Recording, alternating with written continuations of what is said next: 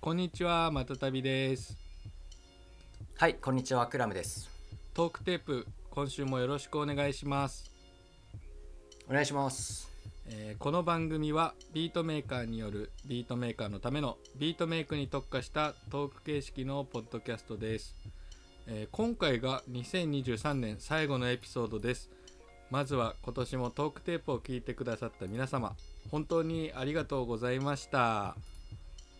はい、ありがとうございました。あえー締めくくりはいつもと趣向を変えまして大質問祭りを開催いたします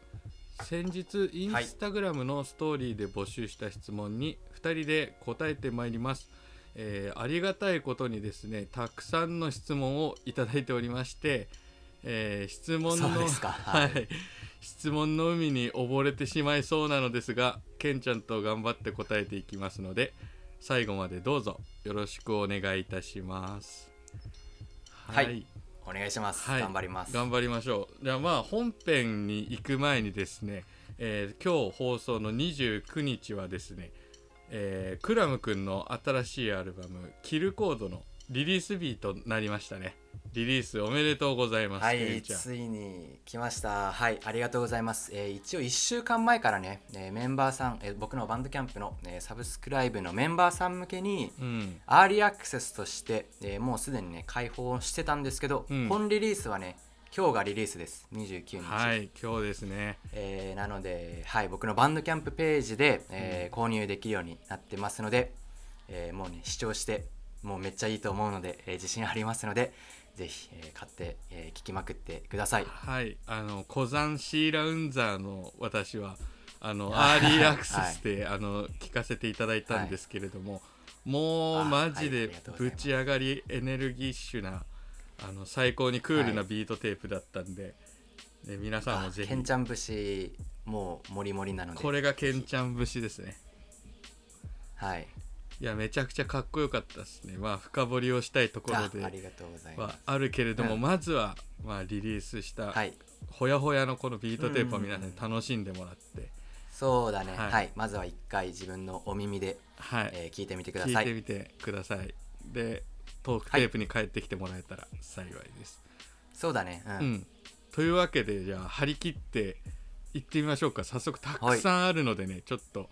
まずはもう消化していかんと間に合わないそうだね、はいもう行きまし年ょ越年越しちゃうかもしれない、 年越しちゃう、うん、まだあと4日ぐらいあるけどね とか言いながらちょっとやっていこうかなと思うんですけれども、じゃあまず早速最初の質問に行こうと思います、えー最初のご質問ですが、こちらです、えー今ヒップホップやビート以外にインプットしている音楽はありますかという質問をいただきましたこれから答えさせていただこうと思いますがはい、クラム君も普段インプット大事って言ってるけどなんか音楽の方うでん、インプットしてる作品っていうかどんなのがあったりとかってありますかねいやもう僕これずっと言ってるけどマジでヒップホップ以外のビートビートっていうか音楽聴くのめっちゃ大事でうーんそうねそうね大事大事うんだからもう常に聴いてますねむしろヒップホップの割合ちょっと少ないかもレベルで他のやつばっかり聴いてる、あーそれはわかるなうん、やっぱね、うんあの得るものがめちゃくちゃあるっちゃねう、ーんそうね確かにねうん、ヒップホップだとまあ今までもう言っても散々作りまくってきたけんさ、うん自分の嫉妬をテクニック使われてたりとか、まあ、知ってることがその中で起きてう、んん、でまあ知らないことがちょっとあるかなぐらい、うんあこれいいなみたいな、うんうんうんこのドラムの打ち方いいなとかこのフィルターってかエフェクト使いあなるほどねみたいな、うっんていうのがまあちょろっとあったりするぐらいだったりなんだけどうん他のジャンル聞くとね、もうほぼ全部知らんテクニックいっぱい使われとったりして。ああそうだねあのーそうだから自分のビート作りのレベルアップさせるためにはもう宝の山って感じあの前のトークテープでいつだかのちょっと遡ったらあの結構さチャート系の音楽聴いてるってケンちゃん言ってたね、あうんだからそれ言おうと思ってたうんああやっぱそうなんだチャートの音楽はねよく聞くでなんでかっていうとやっぱうりんチャートの音楽ってまあ単純に多分多分だけど再生数じゃんっうんそうだねそうだねてことはまあそのなその音楽がどうであれ一応人を引きつけるだけの何かを持ってるわけよ、うんその音楽にはまあ、ポップセンスみたいなとこねそうあとはなんか人がいいって思うようななんか周波数じゃないけどなんかそういうメロディーとか使ってんのかなとかなんかうんうんうんそんな感じ乗りやすいのかな分かりやすいのかなうとかんうんうんでそういうのを、えーまあ自分なりに答えは分かんないんだけどなんとなく自分なりに考えてうんでじゃあ僕ってそうまあ多分僕のビートってちょっと難しいだろうからうんそういうのにもちょっと分かりやすいみんなが分かるように僕の好きを表現するにはどうしたらいいだろうかなってこう混ぜ込んでみるとかね、なるほどねそうそういう考えとかしながらもう研究者目線で、えー聞いたりとかはしてます けど もうがっつりインプットって感じだねうーんだからたそういう音楽聴くときは楽しんではな いねもうなんかもうじーっとこうやって聞いて、はいはいもう散歩もくもくしながら、うんあのそう腕組んでうんああでもないこうでもないって考えながら聞いたりはしてるけどえでも洋楽が多いのその洋方で分けたらやっぱり、いや洋楽ばっかりになっちゃいますねはああそうなんだ洋楽が多いんだね、いだからまあ具体僕の、えっとうんヒップホップ以外の音楽だったら、うんえっとまあ、具体的に挙げるとテイラー・スウィフトとか、うんもうめちゃくちゃ有名だ人気で再生数超やばくて、うん出したらもう毎回なんかミリオンとかそうだねなんかそんなレベルうんうんテイラー・スウィフトとか好きだしあとサブリナ・カーペンターとかねふんふんふんふんああもうあのもうめっちゃ可愛い子がいるんですけそどうねそうねケンちゃん好きだよあね僕はそれ容姿が好きで聞いてるん ですよあの可愛くて聞いてるってイいンプう、ットですねいいねいいねはいうんあとはまあ有名だけどアリアナ・グランデとか、はいはいはいはいアリアナ・グランデとかね、うんもうねてかまあなんか女性多いね、ああそっかもうじゃあ本当にうん自分のジャンルとはちょっとね違うところだしそれこそケンちゃんの音楽知ってる人からしたら意外だなっていうラインだよねうん俺はそう思う,、そうかもねそううんもうずっとモブディープとか聞いてるのかなとか思いそうなとこあーナレッジとかそれがね僕がそういうの聞いてるからこそ、うん僕の音楽作れるんだよね、ああなるほどオリジナルなエッセンスが入るってういんう、そ,、そううねみんなが聞かないようなとこを聞くとかかな、うん、まあさすがに、うんまあ、結構この質問もシャープだなと思ったのがそのインプットの部分を聞いてくるってことで、なんかだいぶシャープな質問をされるなと思って、普段からやっぱそうだねインプットされてるんじゃないかなとか思いますけどねこの人も。そうねそうそうそう、でなんか結構そういうさ、うんアリアナ・グランデとかさテイラー・スウィフトとかさ、うんまあ失恋の曲とかが多かったりするっちゃけどさ、うんそれが結構面白くて、うん、なんで面白いかっていうとやっぱ僕女性の失恋の目線とか分からんじゃん、うんまあ当たり前やけど、そりゃそうだなわからないそうそうそれをね知れるのがねめちゃくちゃ面白いあこういうことで悲しいって思うんだとはいかはいさ、はい、勉強させてもらうね、まあそういううんうん、視点になれるのがすごい面白い、まあ、映画見る理由もそこにあるっちゃけどさ、うんまあ、例えば戦争映画みい見たらさ、うん戦争とか行ったことないけんさ、うんあこういうことで怖いって感じるんだとかさ、うんそうねこういうちょっとしたことでちょっとなんかうわ生を感じられるんだみたいな、うん確かそうにいう目線とかエキスもちょっと得られたりするからうんうんその自分が慣れないものとか見れないことを知るためにまあ普段聞かないようなジャンルとかも聞いたりしてるかな、ああそうねためにってなる思ってさ、うんテイラー・スウィフト聞きよったらさ、うんケンドリックと曲やっとったりするあつながってやばーくみたいるなみたいなところでねそう,、んそうケンドリックとやってるみたいなでしかもケンドリックのうんバースめちゃくちゃのあのテンション高く歌ってるテイラー・スウィフトのが動画とかあったりしてさ、ううんわ好きなんだみたいなだからそういうさその混ざらないと思ってたところが混ざってくるみたいなのがエンタメの面白さだったりするよねそう、うんでアメリカ超すごいよねやっぱもうそういうそうねビッグな感じがするわポップスターがヒップホップもちゃんとちゃんとというかヒップホップも聴いてねるガみたいッな、とねそう一緒なまあそうだよねエンタメ大国ですからそそりゃテンション上がるうわそうあとねハイリー・シュタインフェルドっていう人ほもう結構好きで、へーその人のとかも聞いたりしてるんだけどその人はえーっとあの人でやってたあれノーウォーリーズのさああえっ、とイエスラードの人誰だっけアンダーソン・パークだど忘れあアンダーソン・パークとうん曲やってた、えーまあ確かそにうねうわすげえみたいなもうミュージシャンと、として一,、一流だからねアンダーソン・パークとかね、うんうんうんうんマリブぐらいから本当にすごいからねうんそうだねうんそうだねそうだからもう僕こなんだろ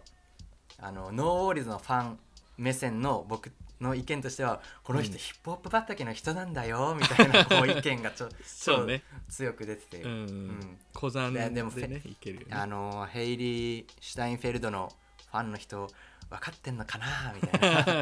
わかるわかる感じでずっとあの聞いてた小山ブレるよね確かにそう子さん子さん老害ファンになったね自虐が 自虐が入ってきたけど なるほどね、チャーだからケンちゃんは結構そういう、テイラー・スウィフトとかチャートの音楽とか聞いたりとか、うんああともう一個言っていいあといいよゲーム音楽結構聞いてるわあいいじゃんめっちゃいいじゃんあの僕「ゼルダの伝説」が好きでですねうん「ゼルダの伝説」サウンドトラック聞いて、うん僕リンクになったつもりで、うん勇者勇者になったつもりで散歩してる、なるほどねいいじゃん、うん、世界を冒険したりしてる回転うん切りしながら歩いてるわけですねもう「へや!」っつってなるほどでもそのへやっつさっ、てうん、散歩してるゼルダの曲とかはあの曲作りに生かしてる感じなのサンプリングしようとかあいいえもういいえそこ あはもうのはたい楽しむだけに、はいうん、テンション上がるんだよねああなるほどねじゃあそこはテンション上げていくっていうああとね子供の頃に戻れるねうーんなるほどいいよね確かうんあのークリスマスにお父さんサンタさんがにうん「ゼルダの伝説時のオカリナ」持ってきてくれたんだけどあーそういう頃のうんケンちゃんに戻れるあかーノスタルジー疲れた時とかもあるよねら、うん、に戻って子供パワー取り戻して創作に向かうとかねうん、ああじゃあパワーのためのインプットがゼルダのうん、 OST うん、そそううだね、うん、いいじゃないですかもういいビート作れん時とかは、うんもうやだーってなるから、うんそういう時はもう勇者の服着て、うんあの散歩行くなるほどねあーいいねそういう使い分けもあるんだね そうだねもううわもう無理だってなってる時はもう音楽聴きたくないからね確かにねわかる離れたくなる時あるねけど耳は寂しいから、うんじゃあちょっと「コキリの森に戻ろう」っつって サリアの歌っていうなんかあるんだけど、うんオカリナであ吹くんだあよオねカリナね癒されるねいいよそう時のオカリナで吹くんだけど、うんサリアの歌とかなんかいろいろ聞いて、うんエポナの歌とかああの子供の時代に戻っーてうんる、なるほどねあゼルダの OST だうんいいですねゼそうゼルダの曲とかってそう Spotify とかで聴けるのかな聞けるあ聴けるんだいいね聴いてみよう、うん、あでもね、うん公式のがなくて怪しいやつでああそうなんだそうだから僕は、うんあの YouTube あれなんだよねあのプレミアムに登録してるから、うんその2時間とかのうんゼルダの OST をダウンロードしてる家でで外で聞くあそれそういい聴き方だね確かにそれはオリジナルの音だけど音音で聞けるからなるほどあのカバーとかが多いんだよね Spotify ってああまあそうだね OG じそゃないの OST とか、うんそうだからオリジナル聞きたいから、うん僕はその YouTube でダウンロードしてるかななるほどねいいじゃんうん外で聞くようにね聞いてみよう俺もゼルダやってたからちょっと懐かしいかもじゃあまたたびくんはなあえっと俺はねまあ普段からうんインストものを聞く機会がめちゃくちゃ多いんだけどうんそれこそケンちゃんと一緒だねあのー自分のビートにないエッセンスがあるインスト作品とかをよく聞くんだけどジャンルで言ったらネオジャズというかなんかジャズの新しいやつとか、まあそうだねあとは辺境のジャズ、あのー例えばアメリカとかそういう大国のジャズとかじゃなくてエチオピアとかああいうところのはいはい、はい、音楽そういうのは普段からよく聞くね。そうワールドミュージックってやつなんかレコヤに行くとよくあるそうだねそのエチオピアジャズとかだったらワールドミュージックになるのかなでそういうのの古いのとかがさ今再発されたりとかしてでそういうののあレコード屋ん、さんとかのインフォメーションとかで知ったやつとかを聞ういんてはいくみはいたはいはいいな。うんうんで結構今インストのバンドとかも増えててさ新譜でいいのめちゃくちゃ出るんで、うんそれこそ、まあ、なんか代表的なのがクランビンっていう、まあ、テキサスのバンドなんだけああどもうあの C ラウンジではスター的存在 にそうだねねたけしさんが持ってきてくれてああそうだねもうクランビンうとんそかの情報をね大好きで,、うんで結構クランビンも僕も知ってるぐらいになったわそうそうそうサイエンティストっていうさそのレゲエのダブの巨匠とジャマイカのジャマイカンダブの巨匠あとーかっこコいいねラボしてたりとかそういうなんかねえー結構うんクルアンビンを軸に、そのそれこそ YouTube とかにクルアンビンタイプの楽曲みたいなのとかで紹介されてるやつとかがあっあてへーそういうのからもうどんどんどんどんうん掘ってって、でなんかあこういう質感なんだとかなんか結構ビート目線で聴けるというかでもビートじゃないんだけど、えー攻めわか方るがであこういうなんかもっと、あビートっぽいよねでもねそうそうそう、んビートっぽく聴けるのよ結構ループしてたりとわかるうんまあ、あとはそういう辺境のジャズとかはやっぱりその音階とかがさその普通の、まあ、例えば日本で言ったら沖縄とか沖縄民謡とかは結構沖縄音階って言ってさあーそのいわゆるドレミファソとかじゃな三い味線とかそうそうそうあの方法で作られてたりとかするから、そういうのを聞いて、あへえそうまあ、ビートに持ってこれたらいいなとかあーなるはほどね思うんだけど普通に好きあーやなるっほぱどり、ねうん、うんああそうなんだそうでそういうので結構インストものとかを掘ってるねうんそうだからなんかケンちゃんと違うのは、まあ、そういうメジャーな音楽ではないんだけど全然違うねうんそうそうそうそう、うんあの自分の作ってるものにないものを やっぱ取り入れたいっていうので、なそういう、うんまあ、レコードとかでしか出てないようなインストものとか,、まあ、なんかそういう辺境のジャそズんなのってどこで情報を受け取るとやっぱレコード屋さんになるこれがねそのレコード屋さんの新入荷とかだね今はだからメルマガとかだねメルマガとかツイッターインスタあーそうそうあれってやっぱ、うん見る人が見たらうんすごいいいやつなんいい情報なんだえーレコード屋さんの新婦情報とかってなんかあのやっぱ買ってもらいたいから例えば何か見たいなっていう書き方をするねそれが例えばクルアンビンが好きな人におすすめとかあーこういうのが好きな人にはいはいはいはいおすすめそでしすたら想像しやすいもんねそうそうそうっていうのがあってそういうのであって引っかかるじゃんで聞いてみるとか、うんまあ、例えばメローなうーんあのインスト作品ですとか、そういう文言でつられて聞いてみたらいいなあーあれね僕買っちゃうよあれあれ熱が入ってるやつとかはすごいと好きでしょそうだからなんかそういううん、買ってもらうためにいいやつっていうことで結構そういうのを参考にしてあれ書いたことある松旅くんあでもねレコ屋で働いてた時は書いたことあるよ結構面白い書くあれうまいなって思ったっちゃね松旅くんのレビュー見てマジかあのー、数回またたび商店とかうでんレビュー書いてたりするんじゃレん、ビュー書くね商品説明みたい なそうあれうわレコやっぽと思った もんうなんかやっぱそういうのが好きなんだまよいなって思ったやっぱ、うんあーやっぱその自分の好きなものをさみんなに知ってもらうための文章の表現の仕方とかさそうそうそうそうそうあとそのメローなとかのそのなんか何、うん言葉の説明の部分とか、うんすごいうまいなってレコード屋さんの人だった人っぽいなみたいな言葉選びのセンスとそかうなんかがさそういう風な言葉選びをしちゃいがちなんだけど、でなんかそういう信頼してうんだかるらそうそうそうなんかレコードショップが何個かあってそういうとこに入ってきたやつとかは間違いないっしょっていう感じで、はいはいはいはいでやっぱさ、うんディグってきた時にさこれやばいから売りてえって熱入るじ熱ゃん入るのよそれが文章に伝わってくるのがねすごいわかるんだよねうわこれ絶対いいやつじゃんみたいなそうそうそうそうんそれはわかるでそういうのって買っとこうっつってそうそうそうで意外とその周りとかでもあこれ買ったみたいななんかそういう情報とかが入ってきたりして、うんあやっぱりこれいいっすよねうんとかって話になったりもして、うん、あそうなんだそうそうそう同じの持ってたとかうんそうはいはだいはいかはらいそういう風な感じかな普段はまあインストものを中心に掘ってるけど、ビートじゃないものって感じあとは辺ああ辺境の音楽まあ新婦のソウルとか、はいはいはいはい、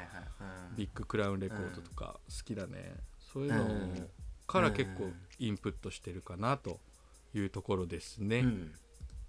はい、はいというわけで結構最初の質問で結構言っちゃったけどもうどんどん行こうかないやーもう膨らみまくり膨まらした、ね、みまくるね、はいこれ本当に年越えるかもしれないんで、うんじゃあ次の質問に行ってみようかな、次行こう、うんはい、じゃあ次の質問は、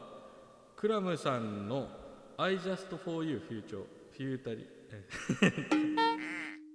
次の質問ですクラムさんの「I just for you futuring フライアナキン」の元ネタがどうしても知りたいですというご質問をいただきましたがケンちゃん、はいこれはあはいありがとうございます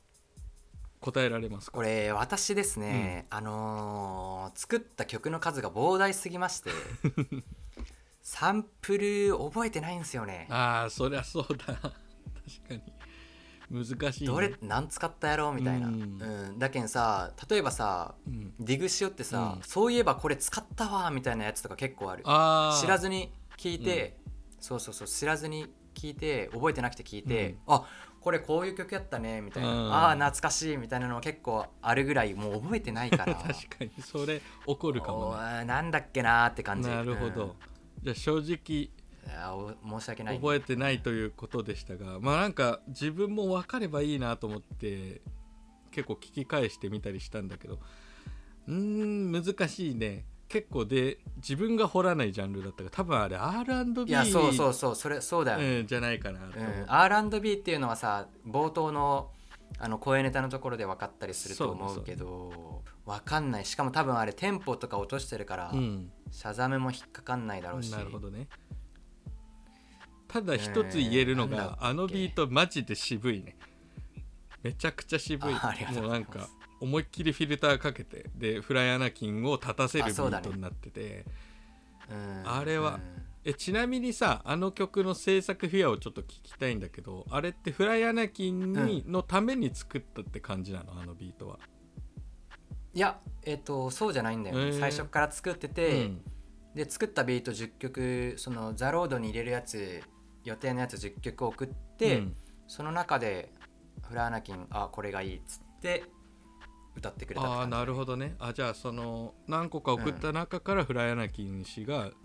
直で選んだっていうそビートだったんで、まあじゃあ、うんまあ、しかも選びそうじゃん、まあ、あ、れ確かにだし渋いバッチリ合ってたし渋いねもう本当にバチバチにラップ乗せてるし、ありがそとうごのざいま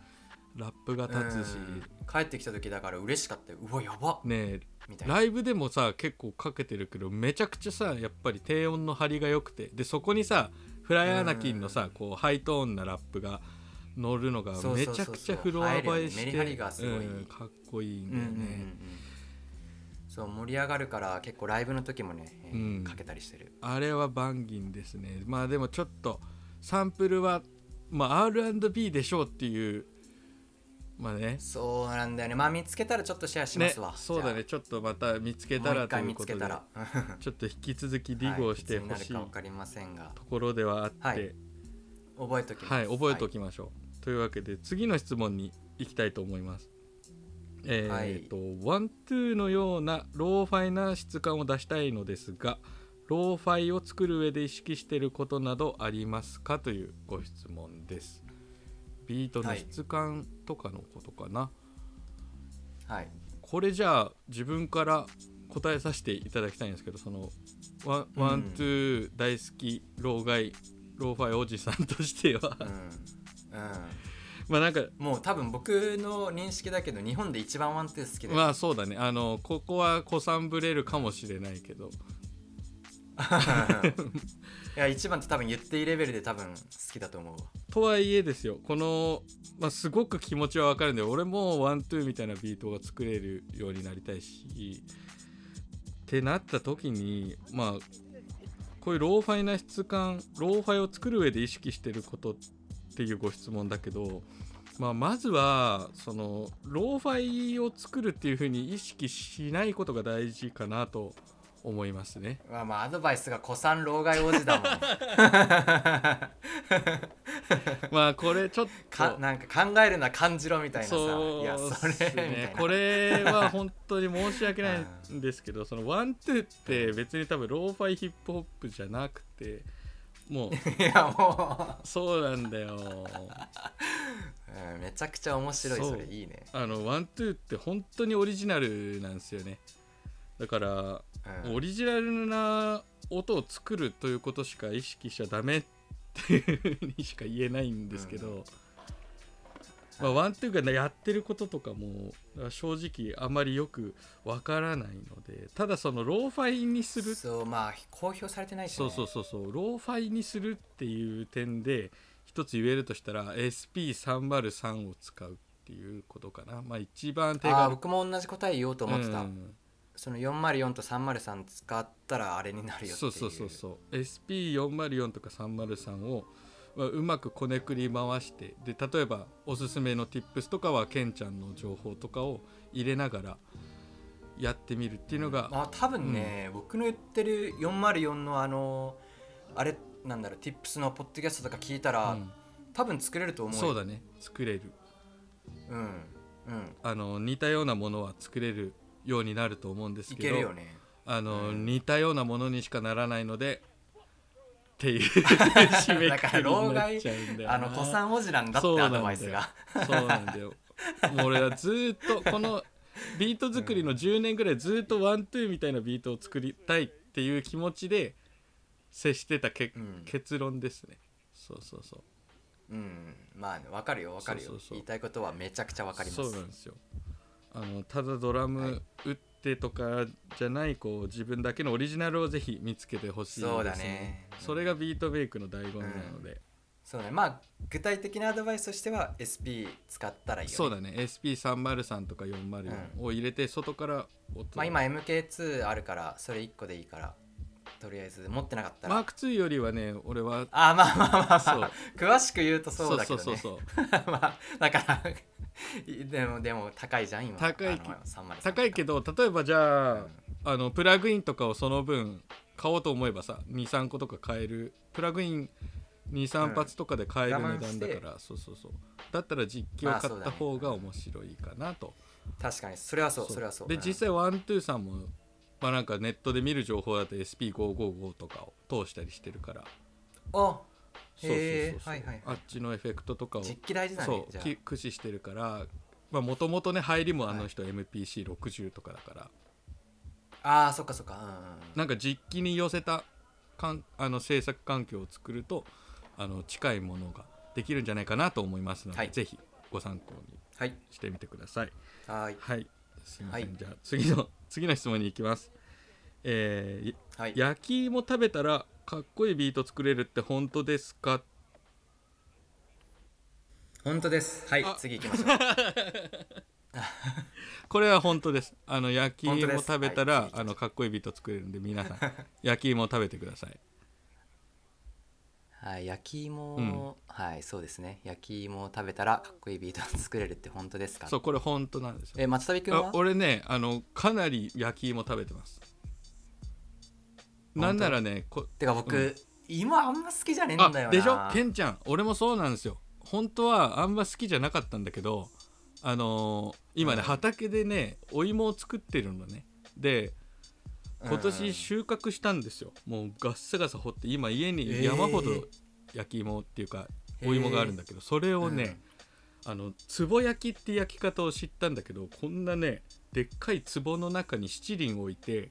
その中でね焼きいやー芋を吊るしてねなんかそういうのしたら美味しそうだねそれ燻製みたいなそれやるとめちゃくちゃうまいよ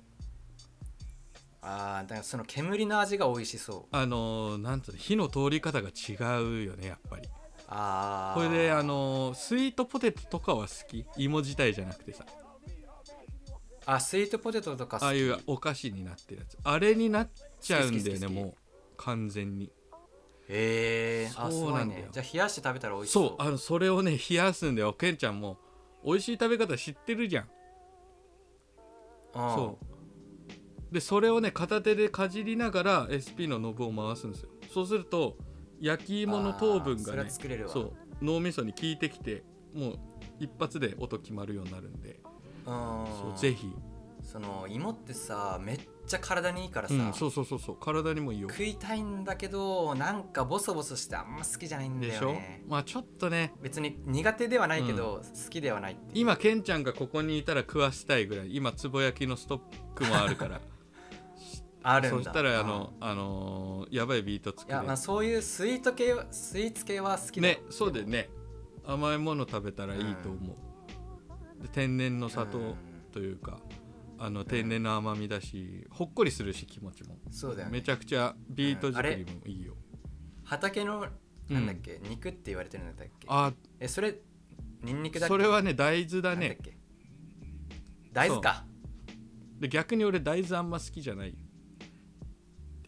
あ言ってたねそうそうそう豆腐とかは好きだまけあ、ど僕もあんま好きじゃないけど、う納豆食ってあー納豆いあ豆腐とかスカンいやと豆腐は好きだよ豆腐は好きだけどああーあの居酒屋で食べる冷ややっこううまくまないいんだよねそうああいうとこで食べたい冷ややっこちょっと変わったような冷ややっことか、うんでも冷ややっこと焼き芋だったら、まあ、ビートは焼き芋なんじゃないかなっていうふうに思うね、はい、うん、なのでぜひじ、ゃあまあそういうことにしときましょうはい、ビート作りの前は焼き芋で腹ごしらえをしてみてくださいはい、ははいい次次はい次次次次次次行き ましょう、えー次ですねはい、えー、と通海またたび商店は現在営業されていますかという質問なんですけれどあもこれはもうどうですかこれはですね、えー、と営業しておりませんはいすいませんやって今まはせんしてない今ははいやってないんですけれども、あのいろいろ準備をしておりましてあそうなんだそううんそもそもあの通海またたび商店っていうのはあの私がやってるウェブショップなんですけど、まあ、そこでフィジカルだったりとか、まあ、たまに服とかも売ったりしてるんですけれどもこれ今サイトをリニューアルといいますか、ちょっとパワーアップ中でしてその作業に時間がかかっておりまして来年には開けれると思うんですけれども、もう主なパワーアップ情報もここで出しておこうかなと思うんですけれども、うんえっ、とレコードを売りますユーズドレコードを売りまあーはいはいすでこれマジビートメイクに特化しちゃったレコードばっかり置こうかなと思ってますはいはいはいはいもうこれサンプリングしたらいいビート作れるよみたいな中古レコードを今たくさん仕入れて準備中ですのでえっ、とまあその準備に追われているって感じで、で来年ぐらいには、うんあのーいい形でオープンできそうなので、まあ、ぜひちょっとそれをお待ちいただければと思うので、今パワーアップ中です。はいはい、というわけで、はいはいえー次の質問に行きたいと思います。えーまたたびさんクラムさん、まあ、プリセットのベースは具体的に何をどのようにいじって使われていますかという質問です。こちらですねあの過去のトークテープを遡って自己解決されたということだったんですけれども、まあ、ちょっと最あそうな新んだ版ということで言ったねそうそうそう、ん一応答えさせていただきたいんですけれども、ケンちゃんはベースとかってどうしてるえーっと僕は、えっと、リーズンのプリセットを使ってて、でいじり方は、えっと、フィルターもうモコモコにしてるねあ結構強めにかけてる、一緒だうん、もう音程わかんないぐらい、はいはいはいそうねうんうん、でなんかまあ言ったらサイン派みたいうなん感じの音にして、ベーって弾いてる、ああもうじゃあ一緒だうん、僕も一緒ですねもうサイン波みたいなベースの音源、まあ、プリセットの音源を選んできてでそこにフィルターとえっ、とまあエイブルトンちょっとね音が軽かったりするんでフィルターをかけて、もうほんとモコモコにしたやつにコンプレッサーとサチュレーターをちょっとかけてますねそうするとうん、ラグドなベースができるんでそれでもう押しまくってああなるほどねそううんうんうんで結構そうだねベースラインを弾くというよりはもうなんか差し込んでいくって感じがビートの隙間にうん、そうだねそうそんなイメージで、で結構 SP のコンプとかかけながらベースが生きてくるよううなんラインを作るように意識してるっていう感じかな、うんうんまあバチバチに弾けるようになりたいんだけどね本当は うん、今のところそんな感じまあケンちゃんとほぼ一緒だねここに関してはうんうんそうですねまあ、サポート的なビートの縁の下の力持ちみたいなそうね感本じで当そうだね、まあ、ないと寂ベしいースメインっていうよりはね、そうそうそうまあ、あえて入れない時とかも全然あんだけどねある、うんあるもうネタのベースが結構太かったら僕入れなかったりするねそれに頼っちゃうっていうわかるわかる、俺逆にというかネタのベースをめちゃくちゃ太くするとかもやるけどね、うんうんそういうのもあるし、そね、うそうそうそうそう強調したりするそよ、うね、そうそうネタをね2本に分けてとかまあちょっとその辺はまた 別の機会にお話できればと思うんですけど、まあ、大体プリセットのベースは、まあ、サインハイみたいなベースを、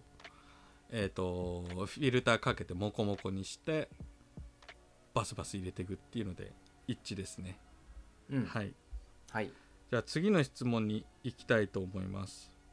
ちょっとここで、まあ、音楽から離れた質問ですゲーム初心者におすすめのゲームがあったら教えてほしいですということですがクラム君はい何かありますか、俺逆に初心者だから聞きたいわいやーだからなーどういうのが好きかにもよるけどうんうーんまあこれパッとかん思いついたのは、まあ、さっき言った「ゼルダ」かな、あーうん、でスイッチスイッチまあ持ってると仮定します、スイッチで、えっ、と「ゼルダうん」 2本出てるんでおいえっ、とはい「Tears of Kingdom」っていうのと「Breath of the Wild」っていう2本出てるんで、それはまあ初心者でも遊びやすいしたの面白いし、ううんん、この質問に合ってんじゃないかなと思います、えー、新作それってそうだね「Tears of Kingdom」は新ほ作うほう今年出てでもうね僕めちゃくちゃやりまくったもう時間スイマーだ ねハマっちゃうの空いた時間全部あれやってた、へーあの格ゲーやっててさ、うん格ゲーのマッチングの間にあれちょこっとやるとかすげえやっああそうなんだてた、うん、格ゲーマッチングするまでにさ、うん対戦相手見つかるまでにちょっと時間あるっちゃん、はいはいはいあーそっかさんえっと30秒とうかん1分とか、うんでその1分でちょっと進めるみたいな ななるほどもちょっうとずつやってってうんそうでやることめちゃくちゃあるっちゃんそのストーリー進めるだけじゃなくてあなんかサイドイベント面みたい白なそうじゃん、うん、そうでそのサイドイベントとかもめなんかもうやりたくてアイテムとかもらえるっちゃんねうんうん限定、レアアイテムみたいな、うんそうだからそういうのも集めたくてもうこまごまやってたらもうめちゃくちゃ時間うつ時間使うんだけど、でもそれやらせられるぐらいめっちゃ楽しいっていうへやりたくなるぐらいーなるほどねでもそっかゼルダやりながら格ゲーもするみたいなそのハードワークだった時期もあったんだねもうもうハードワークで すよでまあスイッチのいいところが、すぐにねあの放置できるっていうね、ああそうなの、えーのがいいなって思ったそれなんかそうすぐに電源消して、で格ゲーやってで終わ1試合終わったらまた電電源つけたらその消したところからすぐに始そめられれるいかいらねだってそれこそさ、うんゼルダで言ったら自分は神々のトライフォースとかスーファミでやってたけどなんかうんちょっとうる覚えだから合ってるか分かんないけど例えばああいうのってさセーブするためにさそれこそポケモンだったらあのポケモンセンターに行かないといけなかったりとかさえー、とポケモンは一応レポートっていうのをすぐできるんだけど、うんでもレポートっていう作業を一回一回やんないといけないからいめんやどくさいそうなのよそうそうそう、ええそういうのしなくてよいいんだ今のゲームって、っていうかスイッチはって感じだね、えー、じゃあいいじゃんそこでパッと消してそうそうそうそうえー、いいな、また始められるから、うん、よし謎解きの続きだって言って、あのいろんな神殿とか行ったりうわあの敵倒したりあとは「Tears of Kingdom」だー、と、うん、あの地下の世界とかあるから地下の世界探索面白そしてマップ広げていったりとか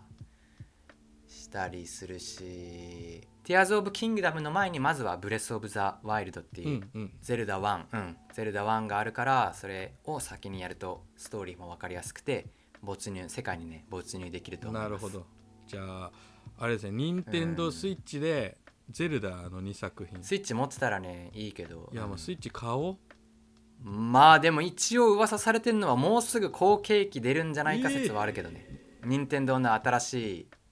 任天堂何々みたいなでもちょっとあれだねそれしたらクリスマスぐらいにね出てたらよかったかもしれないけどねちょっと過ぎたねいやでもまあ言ってもまあ再来年とかなんじゃないかあーな来年多分出ないん来年多分情報が出て再来年とかなんじゃないるかほどそっか予想ねでもたまにさあのーこっちだとドラッグストアとか行くとあの100円の UFO キャッチャーとかであの任天堂スイッチとか取れるやつとかあるんだよねうんあれたまにやってんだよねあれで取ったらゼルダやるわあれで取ったら相当金かかるねじゃああでもなんかねあのあるらしいよ取れるタイミングっていうか月1で出るみたい なあるらしいあのガチで調べてたから、もう買ったがいいじゃん、んそうそうそうそれで取れたらやってみようはい、う というわけでじゃあゼルダえっ、と任天堂スイッチで「ゼルダの伝説」ですねが賢者のおすすめということでそうですねぜひうんやってみてくださいちょっとやりたくなっちゃったんですけれどもはい、うん、僕めちゃくちゃありましたもういいですねまああの分かんないことあったらケンちゃんに聞いちゃってくださいはい、はいはいえーというわけで次の質問に行きます、えー次ですが一番最近いいと思った曲教えてくださいということですがこれじゃあまたたびはい行きますはい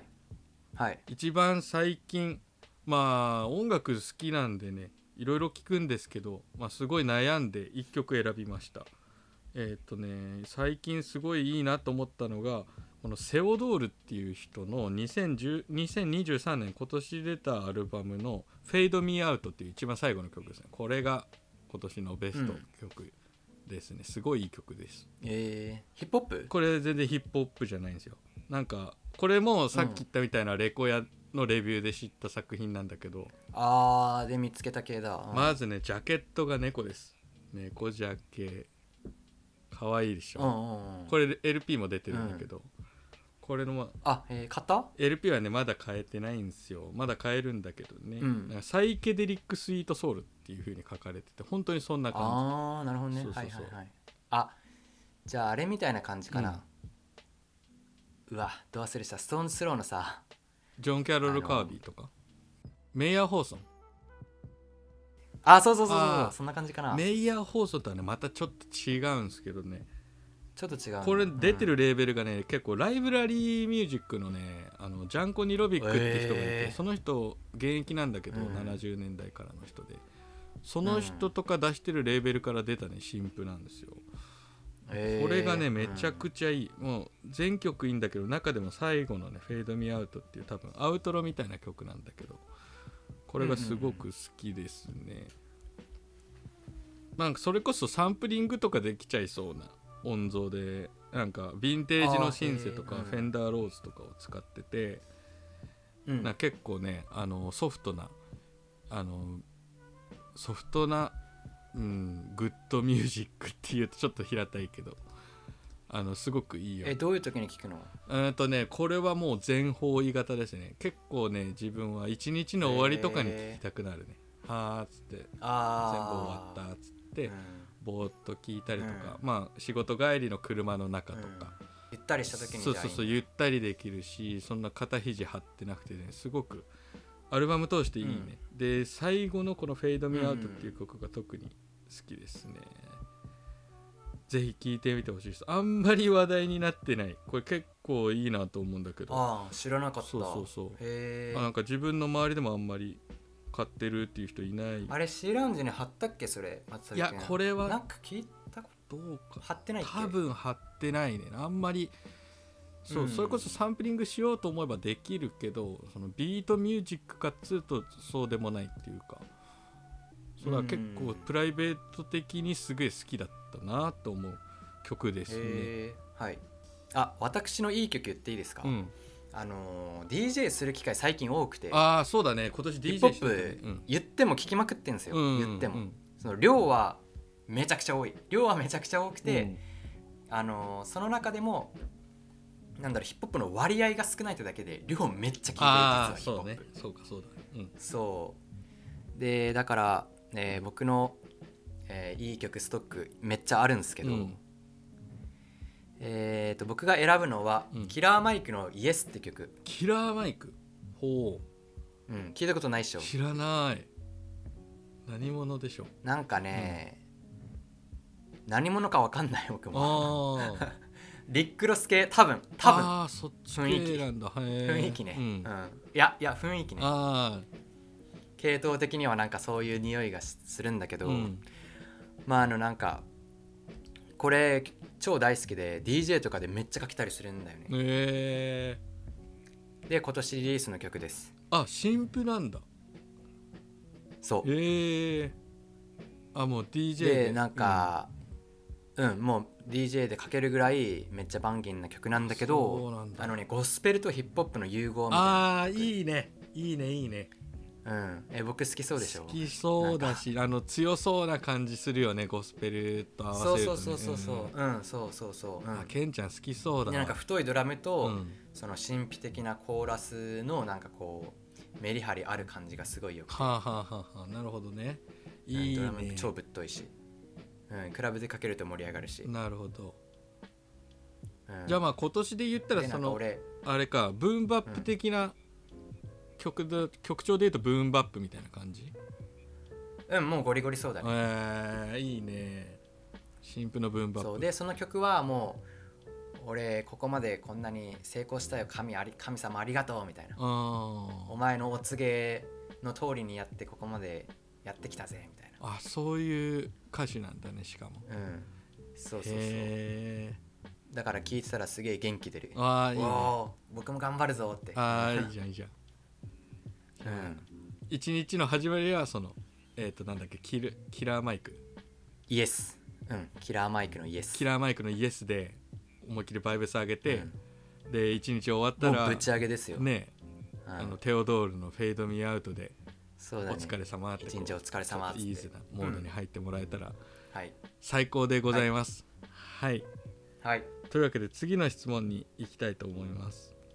えっ、と次の質問です自分でラップをしようと思ったりしますかこちらどうでしょうかクラムくん MC クラムありますかあー僕はないですねあー恥ずかしいですねあ そうね単純に確かにねうん恥ずかしいです、うんラップはす自ごい分の意見言うのは恥ずかしいですそうだねそうだねやっぱりラッパーってすごいよね俺も一緒なのよあのラップはしないですあそう、ん、できたらいいなと思うけど、ラッパーはすごいなと思う本当にそれこそさクラム君もイスギさんとかさあーそうだねねあの千人賞さんとか、もう日本の名だたるラッパーそれこそフライアナキンとかと一緒に仕事してるけど、余計にハードル上がるよねそうなったらあの自分でラップしてみましたそうねうん、やっぱそう周りに信頼できるラッパーがいるっていうのもラップをしない理由にもなるかもしれないねあー自分じゃなくていいかなっていう、うん僕の仕事はこっちこっちかなみたいなそうだねなん居か場所は居場所は、うん、一人で家部屋でコツコツビート作ってるのが好きだうなってんいう、それはもう全く一緒ですねやっぱうんラッパーももちろんリスペクトあるけど自分はなんかそのラッパーのしあのーをサポートするじゃないけどねそういううんあのやっぱコツコツとやばいビートを作ってそこにやばいラップが乗ればもうそれで OK っていう感じですねそうだね、うん僕ももうサポート特化型タイプだもんねもう武器商人前前も言ったけど武器商人ああそうだ言ってたねそれ俺も渋いなと思ったうんそうあの戦士の伊杉さんに、うんこういうめっちゃとめっちゃ切れる剣ありますよみたいな、はいはいはいそうねこれ毒の剣なんで扱い難しいけど使えたら強いですよみたいな、うんでも言い過ぎさんもすすいうそういうそうあのでもあなたなら使いこなせると思うんで、うんぜひみたいあなでもそれが僕の超スイングしたグワングワンなビートだったはいりはいとか、はいはいそうね、乗りこなせたらやばいですようみたいんな、、マジで一緒マジで一緒うんそういう武器商人、うん、こうとなんか使うのむずいけどめっちゃ強いみたいな武器作るのが好きだかあらーそれを戦士のラッパーの皆さんに献上するうん、確かにねとサポート特化型、はい、戦場でブンブン武器振り回すようなタイプではないので、うんそっちの方が好きかなそうだね自分も一緒ですねやっぱラッパーに対するリスペクトがそうさせてるのかもしれないですねラッパーはラッパーうんうん、やっぱ自分はやっぱできないなっていうのはありますねはいというわけで次の質問に行きたいと思いますえっ、とアイドルの曲で好きな曲はありますかということですがこのアイドル戦国時代、はいケンちゃんアイドルの曲とか聞いたりするいやーだからもうさっき言ったけどテイラー・スウィフトとかがそういう位置なんじゃないかななるほどねそのサブリナ・カーペンターとか、うんヘイラー・シュタインヘイリー・シュタインフェルドとかうんねそういうアリアナ・グランデとかねはいはいはいもうももろ多分アメリカで言うとアイドル的な存在と思うからそそうう,、ねいう曲はねめちゃくちゃ聴きますね、そうかそうかまあそこがやっぱりうんアイドルまあだったりそうだまあね向こうで言うと多分ねそうだね、んアイドル的なとこだもんね、なるほどえその例えばじゃあテイラーの中で一番の曲とかあるパッと浮かぶのとかいやーまあなんだろうねその一番はないかもしれななるほいどなんか全部好き、まあ、全部好きだからね、なるほうん、どこれってあげれないかなそうだね最近出したやつてかねテイラーもマジ作んの早くて出すはーのめちゃくちゃ早いすごいやっぱ音楽好きなんだねうんで数超やばいから、うんあの今年き今年出したやつとかもすごい良かったしねあー聞いてみようんうかっこいいもんねやっぱ曲がやばいうんそうだねあとめっちゃ元気出る元気出るしね元気出る音楽好きだもんね、うんケンちゃんやっぱりそうだね、うん元気出るねああいうなんか失失恋から立ち直る曲とかさまはあいよはいはいくあるあるんだけどさ、うん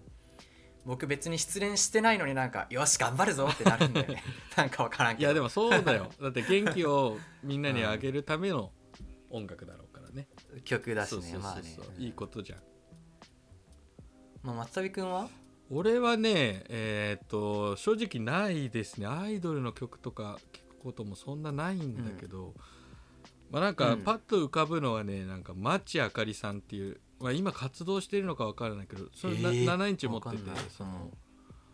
えー、7インチ出してんだそうそうそうそうあのファースト7インチの「もぐらたたきのような人」っていう曲があってそれは結構好きだね、うんテクノポップだねうーんそううんうんなうんんか昭和歌謡アイドルみたいな人で、はえそうー、はいはい、まあ、古いやつだとねだから聖子ちゃんとかも好きだしあーあとはあのヒップホップ的文脈でいうと佐藤優香だっけな佐藤優里だかの「ロンリーガール」っていう曲があって、それはもともとうんアイドルの曲でさあの後にうん加藤ミリアとか ECD さんとかがカバーするんだけど、それの原曲ちょっと下手馬で、うん結構そういうのは好きだったりするね、だから、うん原稿で追ったりとかはしないけどそんな感じかな、うん松田聖子さんやっぱ歌うまいね最高ですねもうキングオブアイドル JP アイドルだと思いますがそうですね、はい その辺は好きですねはい、うんえっ、とじゃあ次の質問に行きたいと思いますえっ、と次の質問は、まあちょっとここが折り返し地点って感じなのでケンちゃんうん頑張りましょうはいはいえー次の質問です。えっ、と、お二人のモーニングルーティンを教えてくださいということですが、聞きたいかこれここに来 て、ここに来てモこれー聞ニきンたいかグルーティンですよ。うんケンちゃん、朝とか、起きたらどうするっていう聞かしてよ。うんもう僕最近もう昼起きてるけどね、あ、そうだよ。だからもう、うん起きた時がモーニングですから、いいのよ。起きてどうするかですから、筋トレするのかな。まあまずは、いやまずはお布団の中で、うんポケモンスリープの結果報告やりまあーちゃんとやるんだね。すはい、うんもうすがっつり寝てる間に育ててくれてるんでカビゴンをうん。なので木の実集めたりとかあとカビゴンに朝ごはんあげたりとかうん してるねあーなるほどポケモンスリーそプうにちゃんと成長させてはいポケモンスリープやってますトークテープ内でふつふつと来てるゲームだねポケモンスリープもう C ラウンジの中で多分、ね ふつ結構やっふてつるふ人多いつってとい来う、てる、ね、意外と そうだねやってみましたみたいないいよねあのゲームねうん、でポケモンスリープやって、えーっと散歩行くかな最近ああ散歩体起こすためにね、まずはもう朝散歩だ、うん軽く散歩して、うんうんなんかポッドキャスト聞いたりとかねしてるねああなるほどそこでポッドキャスト聞きながら散歩をして、うんうんで時々トークテープもチェックしてああチェックしてねその時にあーいいねであーなんか僕の声にリバーブ入ってるようになってるんだけど やるやん松旅くんやるやんみたいなまあ編集は松旅くんなんですけどそうねうん、そういう ちょっと小ネタを入れてくるようになり上がりま したリバーブ入れちゃうんだよねマーク2をね通してリバーブ入れてんだよね、しかも使ってるのがちょっとビートメーカーっていう、うんそうそうそうこれからもいろんなエフェクトを試したいと思うんですけどはいそういうの気づいたりしてねルーパーとか入るじゃんだってルーパー入るるルーパー入るでもやっぱなかなかね、うんてってってってっつって結構難しいねやっぱまだ入れるに至らないところではあるけど、でそれで朝が始まる感じなうんん散歩けしんちてゃうんそうだねそれで起こしてるねんなるほどねああいいねちゃんと朝から動いてますね活動的ですねうんまあやっぱすぐいやすぐね動けんけんすぐ起きてビート作ったりとかできんけんやっぱうんちょっと僕は時間いるね寝起き悪いわ ああ目寝起きは悪いもんねけんちゃんそれはみんな い悪いもんだって 知らんやろ別にやいやいや いいいい感じではないよ寝起きはやっぱ夜型だなとは思うからさそうあそうそうそうそうそういいんじゃない、あの正直なモーニングルーティンじゃないですか、うめっんちゃいいと思いますそうです全然キラキラしてないですよいやそうなのよ俺もそうよ俺の場合はですねあの朝まあ本当に朝早起きなんですよ2時半朝、まあ仕事上ねそうそうそうんですよね仕事上早起きで2時半に起きて3時ぐらいに家を出ないといけないからもうルー2時半って僕まだ元気な時間じゃんそうだよそうだよ これからじゃんこれからでしょこれ何しよっかなっつってうん真逆も、ま、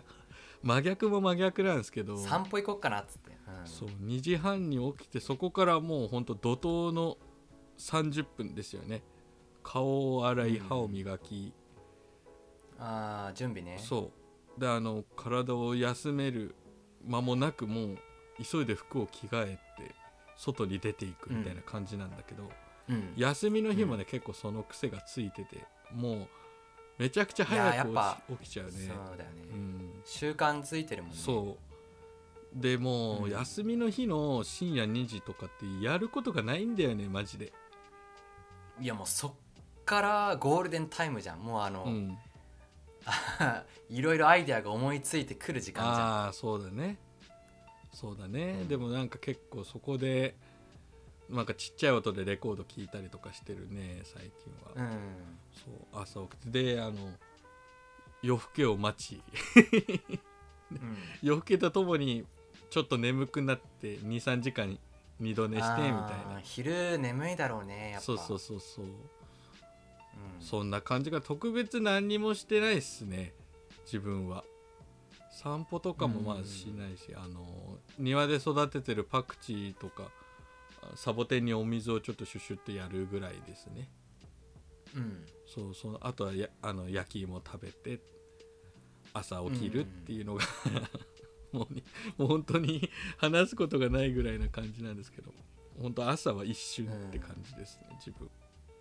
そうだよねもうだってすぐ仕事あの準備して仕事行かないといけないもそんうそうそうあんまり朝にこだわってる余裕がないってい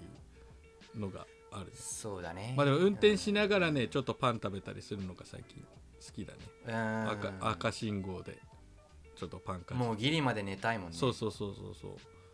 うでそのね、朝がねやっぱ道が混んでなくて気持ちいいんだよねだから朝の運転は結構ああモーニングールーティンとしてあわかる,、るね、いやそれで言うと深夜の散歩すっげえ車少なくて快適だよでしょそうそのノリそのノリあの静かだし、うん人いないしそう普段40分ぐらいさかかるような道がさほんと朝だと20分ぐらいで行けちゃうから、もうガーッつってああ半分でいけるんそだうそうそうそうなんかそれがね気持ちいいね、でうん結構いいのがさその朝って多分深夜の散歩もそうだけどさほあの星がね流れ星ビューンってああ見える見える見えるああるある時々あるあるじゃん時々ある僕あのー、もう本当に急いでお願いするよいいビート作れますようにいいビート作れますようにいいビート作れますよちゃんと3回入れるんだねうにうん言えないけど、一応ちょっと頑張ってみる俺は結構なんかあのスタンディングオベーションじゃないけどよっしゃーみたいになるねなんかうんあれがやっぱり、なるなるなるなるあの朝の醍醐味だなってど朝ど深夜の醍醐わか味だるなっていうのはありますうんね、あうと、んあとそのもうほとんど家電気ついてないけど電気ついてる家とか見るとお仲間じゃんっつっ てそうだよおね前も一緒かみたいな確かにあるねちょっと仲間意識が芽生えあるねあの新聞配達の君も夜更かし型かいっつってお兄ちゃんとかあったりとかするこ俺はうんそうするとそうだね新聞配達のお兄ちゃんとかに会ってご苦労様ですみたいなあそういう目線だねあ一緒じゃん一緒一緒だしみたいな感じでうんそれぞれにその深夜帯の過ごし方はあるけどだから結構いいよね、うんその深夜ならではのなんかあるよね気持ちよさみたいなね深夜早朝ならではのワクワクってあるよねそういうの味わうのが好きですねまあ、モーニングルーティンの質問だったけどいやもうでも朝って難しいんだよね夜の話しちそゃっうたそうわそうこの時間に食べるのって朝飯なのか夜飯なのかみたいなう んなんか難しいんだけどいやでもね太陽の光ね朝の太陽の光浴びたいんだよ、ね、あそれはねケンちゃんいいよマジであの朝日っていやじゃないとやむから、うんやむき来るんだよねビート作れない時とかそういう時は無理やり朝起きるようにしてそるうだねそうだねじゃないとバグる マジで、ああ まあそうだね、うん、だからそう気をつけてるまあ、太陽で言うとね俺今年振り返るとすげえ良かったなって思うのが初日の出を見に行ったんですよあこへれえねあの初日の出今年のねうん、初日の出パワーって言ってたねポッドキャストで、ね、そうあるんですよマジで、う、ん、もうなんかねふと思い出すんだよね、今年初日の出見たから絶好調だわみたいなそういう気分にさせたいこう海からさブワーッと上がってくる初日の出うんで結構さ、みんな見てる人とかもいてさもう寒い中待ちわびてたのがうおうーん来たーみたいなその一体感とかもあるんだけうど、んでも去年の失敗はね、その初日の出が出た瞬間にね YouTuber の人とかがいてね撮影してたんだよでその時分かんなかったんだけどあー初日の出が昇った瞬間に100万人突破するぞみたいなの始まってさちょっとムードが壊されたなっていうのがあったかそうらだね興ざめだね、うん、今年はちょっとスポットシークを場所選び大事だねそう、んしっかりしそうてだねそうだねちょっと絶対初日の出は見ようと思っております、静かにゆったり見見れたらいい、ね、そうそういう場所をちょっと探してだケンちゃんも初日の出拝みな、いやそれで言うとね、去年ね去年見たよって話覚えてる、あケンちゃんそうだそうだね見たって言ってたねあのはい実はあの去年の今頃はもうドッグイヤーの、えっと、コンピそれが来年でね来年の1月もうすぐ出るやつなんの話なんですけど、うんそれのその締め切りで地獄のハードワークやってまして、うんうんそうだそうだで12月31日なんかはもうレッドブルとモンスター2本飲んだりしてそうそうそうだそうだ覚えてる覚えてる覚えてるその話したのそうギでンギン胸ドキドキなりながらビート作ったってそういだうそうだあの具合悪い悪くなりながら、胸ドキドキして心臓があのカフェインでバクバクなりながらビート作ったっていうう、ん、あれびあの話して、うんでその後1月つい12月31があの締め切りだったからビートを伊杉さんに送って、うん終わったーっつってそのままもうドキドキしとうけんさ、うんあのカフェインでねあの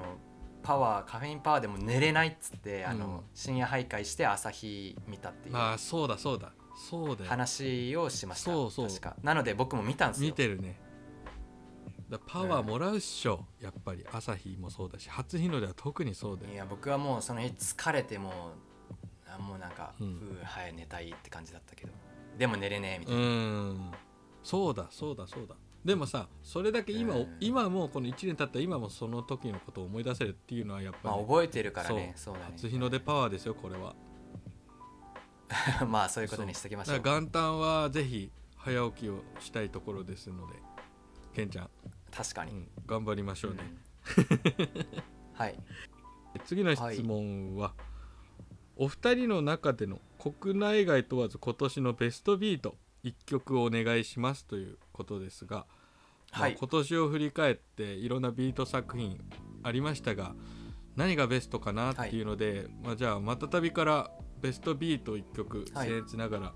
発表させていただきます、まあ、まあ自分は結構ビートも聞くんで、い、ろいろ聞いたんすけど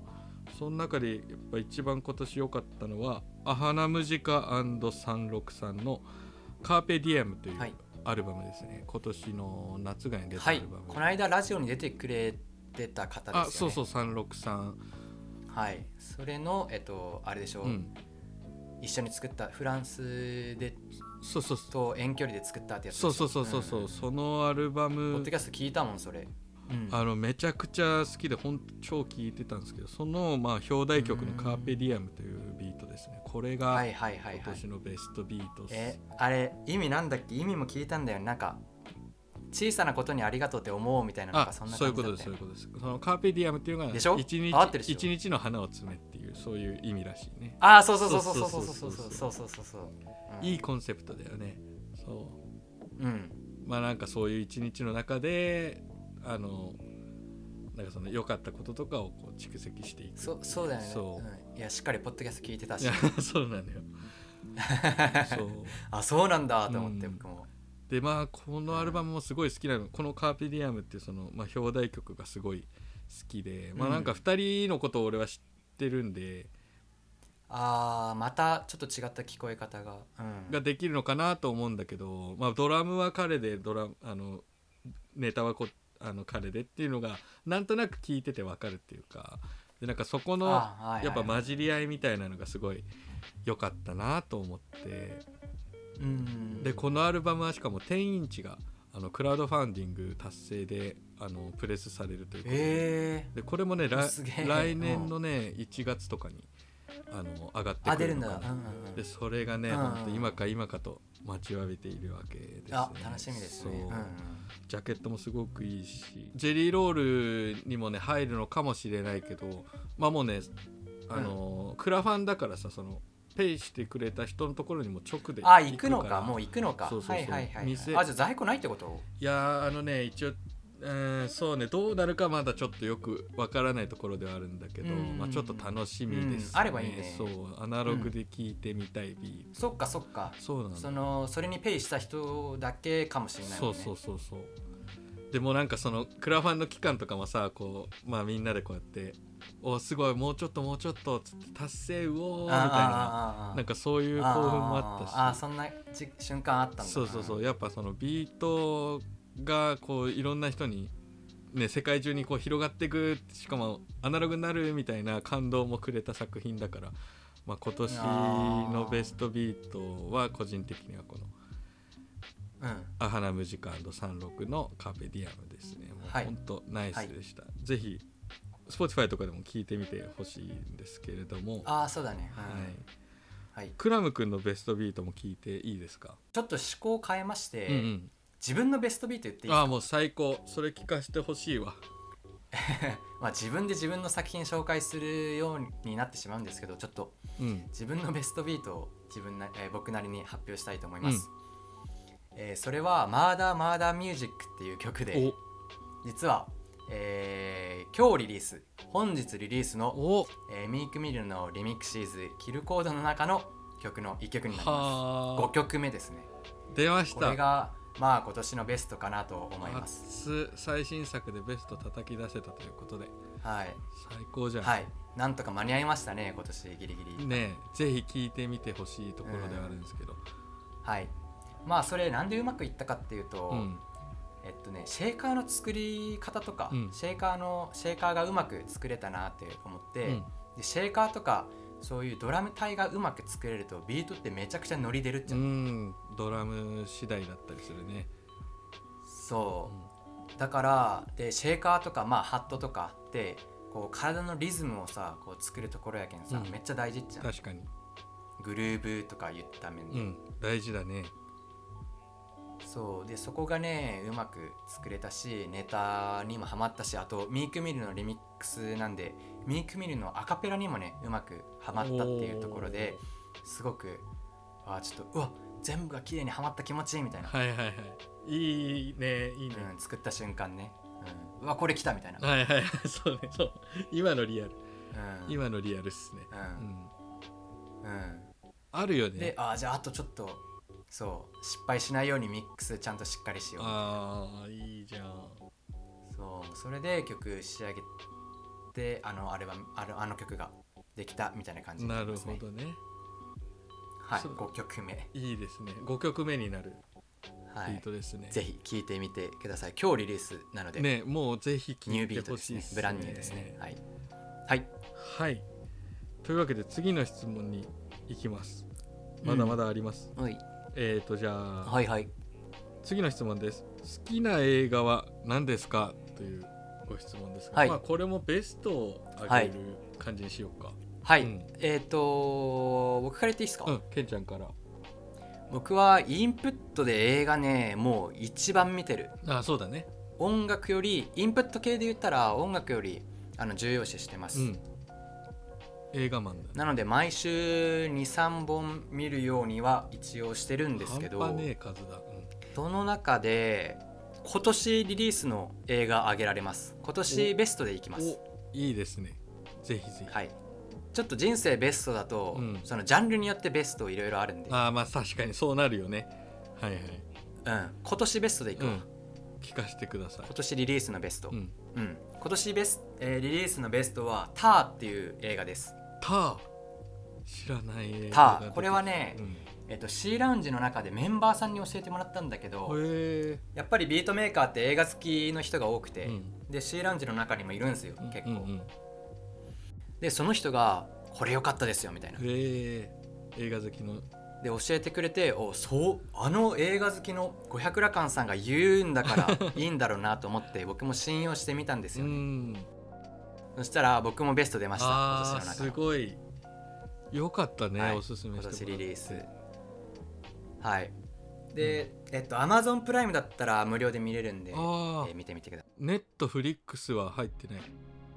ネットフリックスはねないああないんだだねうんアマゾンプライムだね、それえはでこの映画は、えっと、オーケストラの指揮者の映画ー、はあ音楽関係の映画だからそうそうそうそうだから音楽好きだったら好きだったっていうか、まあ、ビートメーカーのみんなだったら、えー多分この映画ねえー共感超共感できると思う、へえそうそういうオーケストラの超天才指揮者うんうんがいるんだけど、主人公なんだけうんど、その人のまあ成功と没落って言ったらいいかなっあていうような映画でやっぱり天才やけんさ、もうどんどんどんどん上達していくし、でいろんなそんな有名なオーケストラの指揮者にもなれるしっていう感じあで、うんえーガンガン成功してるように見えるんだけど、やっぱりその成功するためには自分のなんか顔を無理やり通したりとか、うん自分のしたいようにこうパワーを使って立場を使って自分のしたいそのオーケストラのメンバーをうん自分のひいきで選んだりとか、はいはいはいああなんかそういうのをしちゃったりとかするしてちょっとどんどんおかしくなっていくみたいなな映画るなんでほどねあじゃあそうです転落していく様を描いていくようなそうだねそのセンスとか、うん天才とかだったりするからポーンって上に行くんだけど、うんみたいなそうでまあやっぱねその音楽に対するピュアさとか熱心さとかはやっぱすごい共感する、えうー、ん深いなうわここまで天才でもここまで努力するはんだとかははなるほどねこういうことで悩むんだとか、うんその指揮者なんだけど作曲もするんだうよ、んでずっといい曲作れないっつって悩むんだけどあその悩むシーンとかはうわ僕も一緒なんだけどみたいーなは悩あむ時マジそれなるよねみたい今な日例えば、うんあのーあーこれちょっといい曲かなと思って他の人に聞かす聞かせて、うん聞かせたら「おうこれいいじゃん」ってなるけどいやでもやっぱなんかどっかでこれ聞いたことあるようなメロディーなんだよなみたいなボツかな、うんみんなはいいって言うのにいやでもやっぱ自分的にはボツかなみたいなてかうわわかるっつってははははうんあ共感できる部分がなんか完全に新しいものではないんだよなうんそう超共感する、はいはいはいそっかそういうとこがあるね、確かにはあ面そ白いうそういう苦悩とかがね、まあ、ビートメーカーあるあるというかものづくり好きな人あるあるというかね、んのはありますねそれでうんめっちゃせっ物語に引き込まれるへえあでもかなりそものうその指揮者になったつもりになっちゃう、うんインプットとしてはかなりありそうだね確かにうん、なるほどターですねアマゾンプライムでた見れるのはいまあ普通にレンタルもどこでもあると思うからあそうだね見てみるとツタヤエゴーうんもう超有名うーんあのいい絵名画すぎて、うでん、も今年出た映画ってことでしょ今年そうそうそあうー新しい新作ですっごい良かったねいいねまあこの年末年始うにんゆっくり見てみるのにはいいかもしれないねそうそれでねうんあのーまあ周りの人にさ、まあ、傍若無人振るってるわけですうよ、ーんなあそうそれで人離れていくからそれ見て僕も、まあ、僕周りの人に優しくしようと 思った天狗にならずはいに周りの人に優しくしようっていうのも思ったから反面教師的な部分もにもなりますうんはい教訓があるんだね、はいあぜひそうかあはーい面白い成功した後に気をつけることを学べるのでうんうんうん見てみてくださああいいですね教訓になる映画だ、はいああ素晴らしい。はいいいいですね逆に自分はねあの映画全く見ないんで、もう本当にあの決まった映画を毎年というかあのずっと見てるタイプなんで、もうベストは決まっちゃってるんですけど、はい自分はあの「亀は意外と早く泳ぐ」っていうこれ邦画なんだけど、はいもうこれが大好きですね、はいこれはもう毎年はい1回は見る映画ですね、はいはいはいはいそうあのー上野樹里さんってあの女優さんいるじゃんあの人のデビュー作なんだけど、もうへえずっとねシュールなあの音のだめカンタービレね、のだめカンタービレのそうのだめカンタービレ の人うのんデビュー作で、うん、そう何でもない主婦がスパイになるっていう、そういう映画なんだけど、うんもうなんかねうん、もうその映画は本当大好きずーっと見てるこの前ねあの閉店しそうなツタヤでね、DVD50 円で買いましたおつそレンタルう落レンちタル落ちですでもねあのう DVD ん傷ついててね、あのある程度進んだらあ全然ディディディディディってあ見れないん見れなだくなっちあそうーあでも結構ねあの借りたうんむずむずっと見たくなってあのよーく見て、うんうんうん昔ねあのロケ地巡りもしましたあどこあのね神奈川の三浦半島がロケ地で神奈川なんだそうそうそうそれもあのビートメーカーの AKTR さんに連れてってもらってここあれだよとか、えーラーメンサルタナとかえどうどうやって行くとどこの辺かいなえっ神とね横奈川っつってももう全然東京と違うとこそうそう神奈川でももうなんていうのなんか海海沿いなんだよあ端の端なんだそう三浦半島っていううそういう海沿いでさ、俺も、ね、 詳しい地理は分からないんだけどなんかねライブであっちの方行く機会があってでちょうど AK さんがんあーでロケ地巡りしようかって言はっいはいはていくれたんで、ぜひって言って、ううんわーっつって、うん本当にあの階段やみたいなそれへでー俺はもう泣きました素晴らしい聖地巡礼ね聖地巡礼をして、もうあのー、本当脱力系の映画なのでなんかそういう映画ゆるいうんうんうん笑いが好きな方はぜひ「亀は意外と早く泳うんぐ」おすすめですこれが俺は好きな映画ですねはい、というわけでえ次の質問に行きたいと思いますえー次の質問はクラムさんとの出会いとか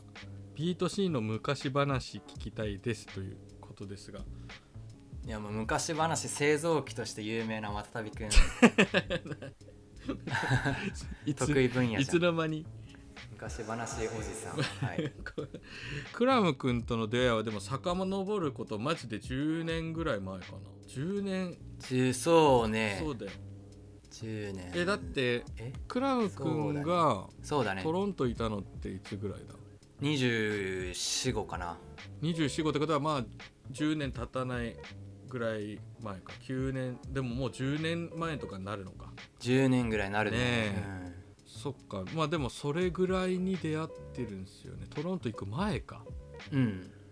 うん、うんうん前前前あったのは前会のっはずたの前だよねであのその会う前から、うん東京であったねそう俺はクラムというビートメーカーのことを知っててでそれはどこで知ったかっていうと、その POD っていうラッパーの人がいるんですけどその人と初めて出会った時、その POD 君がうん使ってたビートが全部クラムのビートだったんだよそれが俺ああ上げてたねその時そう、んあの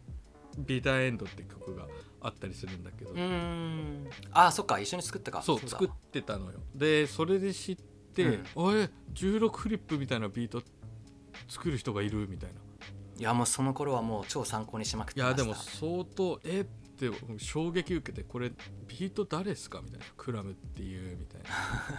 はい、ありがとうございます、えーみたいなどこにいるんだろうみたいなこんな人がいるんだとか思ってたら、あのー東京のトレーンっていうイベントでねクラムがうーんゲストで来た回があってそうラストトレインに出させてもらったんですよねそうそうそ八木さんうにラストのトレーンだったねそうで T シャツ作って、うんえっと、チャドがチャドはリピートパリピターートンパがターンがね、うん、 T シャツ作って、うんそうそうそうそうそう出演者の名前変えてくれてみたいなそれまだ持ってるもんああーのお宝だか素ら晴らしいそうだねお宝だね俺もフライヤーはまだ実家かどっかにあると思うけどそううん、うん、そのイベントに遊び行った時にクラム君に初めて会いましたねはいそうその時それ覚えてますね、俺もそれを覚えててでなんかね一緒に所属になってたレーベルがあって、それもロンドンのレーベルなんで、うんなんかそこの話から入ってった気がするねここって知ってるみたいなクラム君も名前ありますよね、うんみたいなでそっからうんまあ、その POD とかとクラム君が同郷だとかいろんなで同い年だとかっていう風になってってそうだねそうだねそうそうそうでそこからほどなくしてクラム君は多分トロントに行ったんだよねそう、うんそうそうそうで、えー、とクラム君がトロントから帰ってきた時に連絡をくれてあの今度が東京に住むんだけどってなってやっぱそこでまたたびくんに連絡するってことは、うんああこの人と仲良くなれそうだなって思ったんだろうね そのそのその頃時からのクラムクラム氏はあはいはいはいそうだね、うん、なんか合うなっつって、うん、なんか、まあ、それまではこうやってこう、ね、交流していく中ではなかったしそれこそ出会ってすぐにうんケンちゃんはトロントに行ったもう行ったからねそうそうそう、んあの遊んだりとかはなかったんだけどその帰そうね国して東京に住み出したタイミングで連絡が来て、あクラム君だと思ったらなんか一緒に動画やりましょうみたいな、で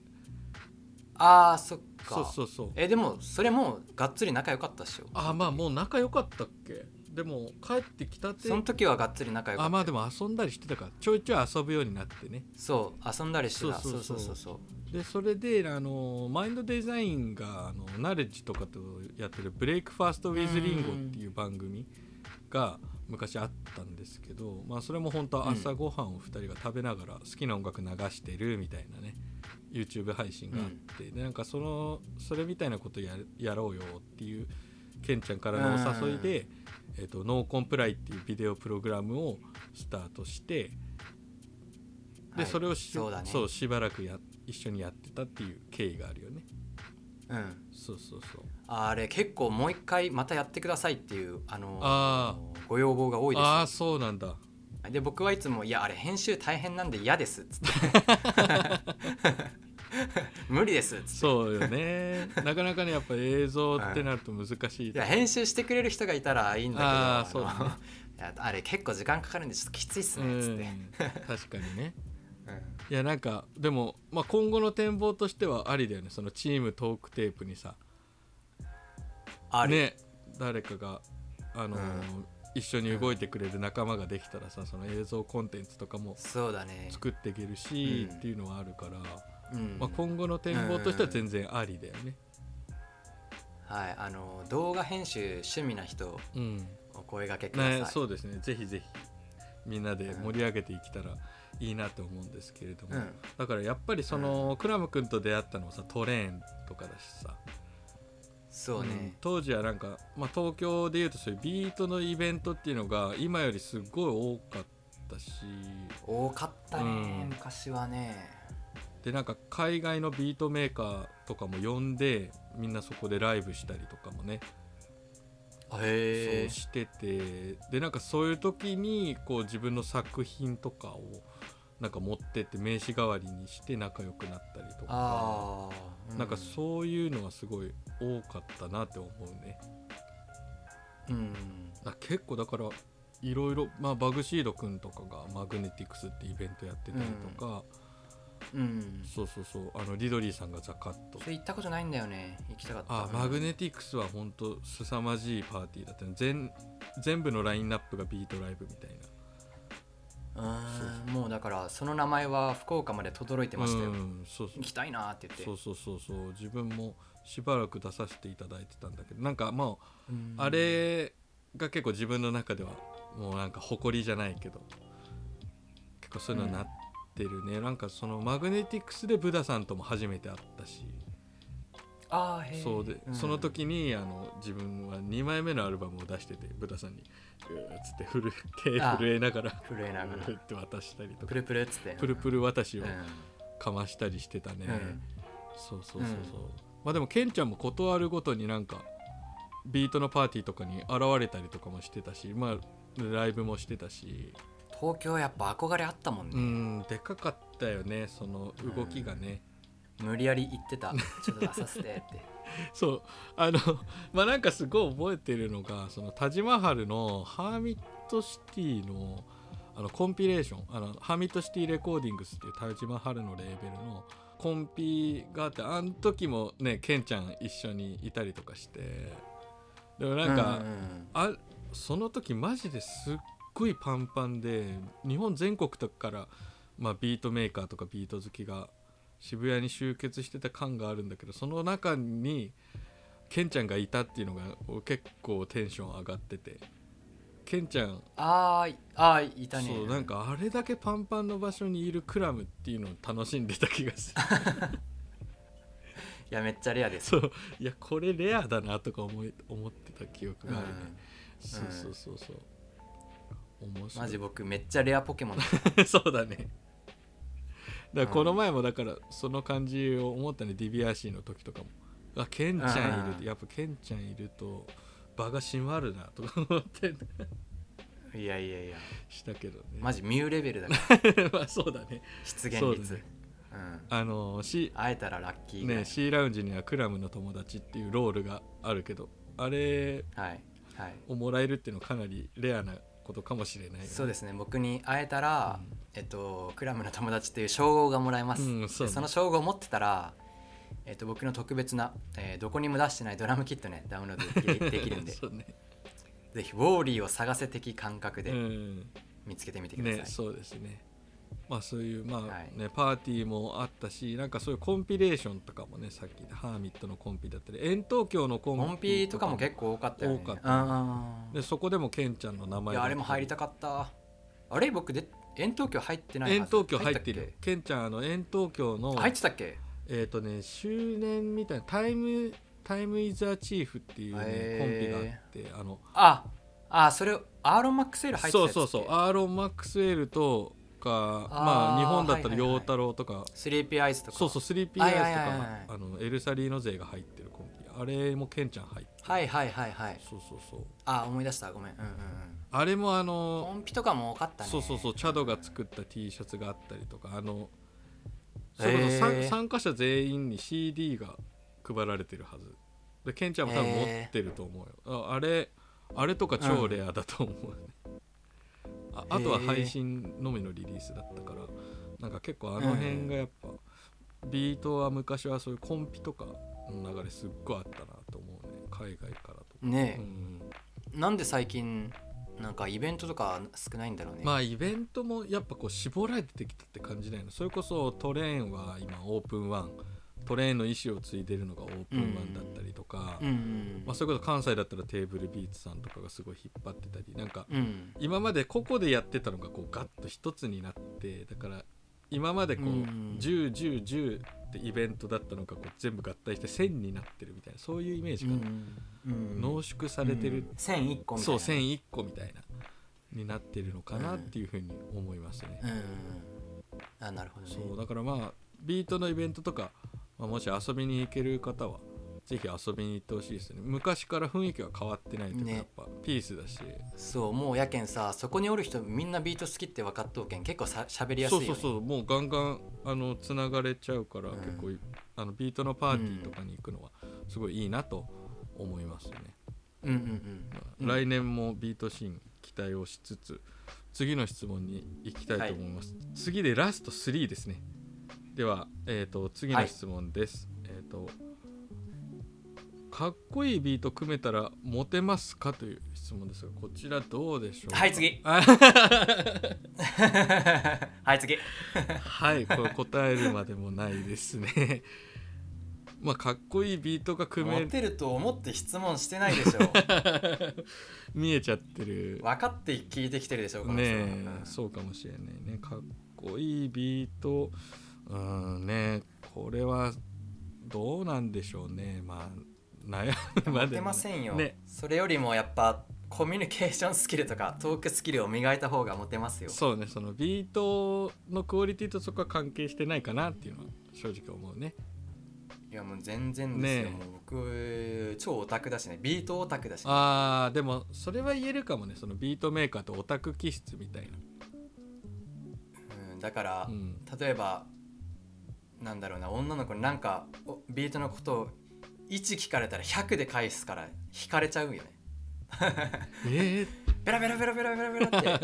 ええこれ知ってるのじゃあこれはこれどうこのテクニックがあってね みたいななっちゃ うね1聞かれたら100返してうん早口で返すから、モテませんよそれはそうですねモテるわけないじゃないですかそうですねまあでもかっこいいビートが作れるようになったらこう生活に張りが出るからまあそういう面にも影響してくるかもねおしゃれしたくなるかもラッパーにモテますそうだねあでもそうすると一緒にやりましょう一緒にやりましょうねラッパーから入ってくるみたいなこともあるかもしれないいやそれもないかうんないないねだって僕ないもんあねフライアナキンとやっても フライアナキンって モテませんからないと言っていいでしょそうだね、まあ、ここはもうないですね、う次うん はラいスト2です音楽理論は必要だと思いますか必要の場合どのように学びましたかというご質問ですこれも結構聞かれる場面が多いですね音楽理論はビートメイクに必要か、うんズバリどうですかね、あればいいけどなくていいって感じかあなあも僕うは全く一緒ですねこれもまあそうだよ前のそうトークテープでちょろっと触れたけど、まあ、音楽理だよ論うんが触れたね分かるイコール例えばそういうハーモニハーモニーの組み立てができたりコードを作ったりとかはできるけど、うんまあ、制作の幅が広がるけど、必ずしもそれを知ってるから知らないからあのいいかっこいいビートが作れるっていうわけではないですね。そうだね、ううんサンプリングだと特にそうだねそう本当にそうだと思いますそういう常識がないところかうんらだ出てくるっていうのがビートの面白さだよねそうだねまあ別の見方をすると,、うんえー、とそういう常識がないとうん基礎を知らないと基礎を崩して作り上げることはできなかったりはするんだけど、うんそうだねまあとはいえでも僕音楽理論ゼロ だしね言ったら俺もゼロですだからそれであれ作れてるからいらないんじゃないかなってその自分の経験からうんそうなりますけどね,、そうだそねういう答えになりますけどねいや実際そうですねなんかあまりこう頭でっかちにならないことも大事なのかなと思いますねうんそうだね、というわけでこの音楽理論が必要だと思いますかっていう点に関してはまああってもいいけどなくても全然 OK そうあったがいいって感じうかんなね、うんそうだねご参考まあそれよりやっぱ工夫するなんはいはいはか創造的な考え方とか、なんか工夫のどう面白くするかいとか、うん確かに面白いネタの使い方とか、うんドラムの打ち方とかそうね面白いジャンルから誰も掘ってないジャンルからサンプリングしてきてみましたみたいなとか、うん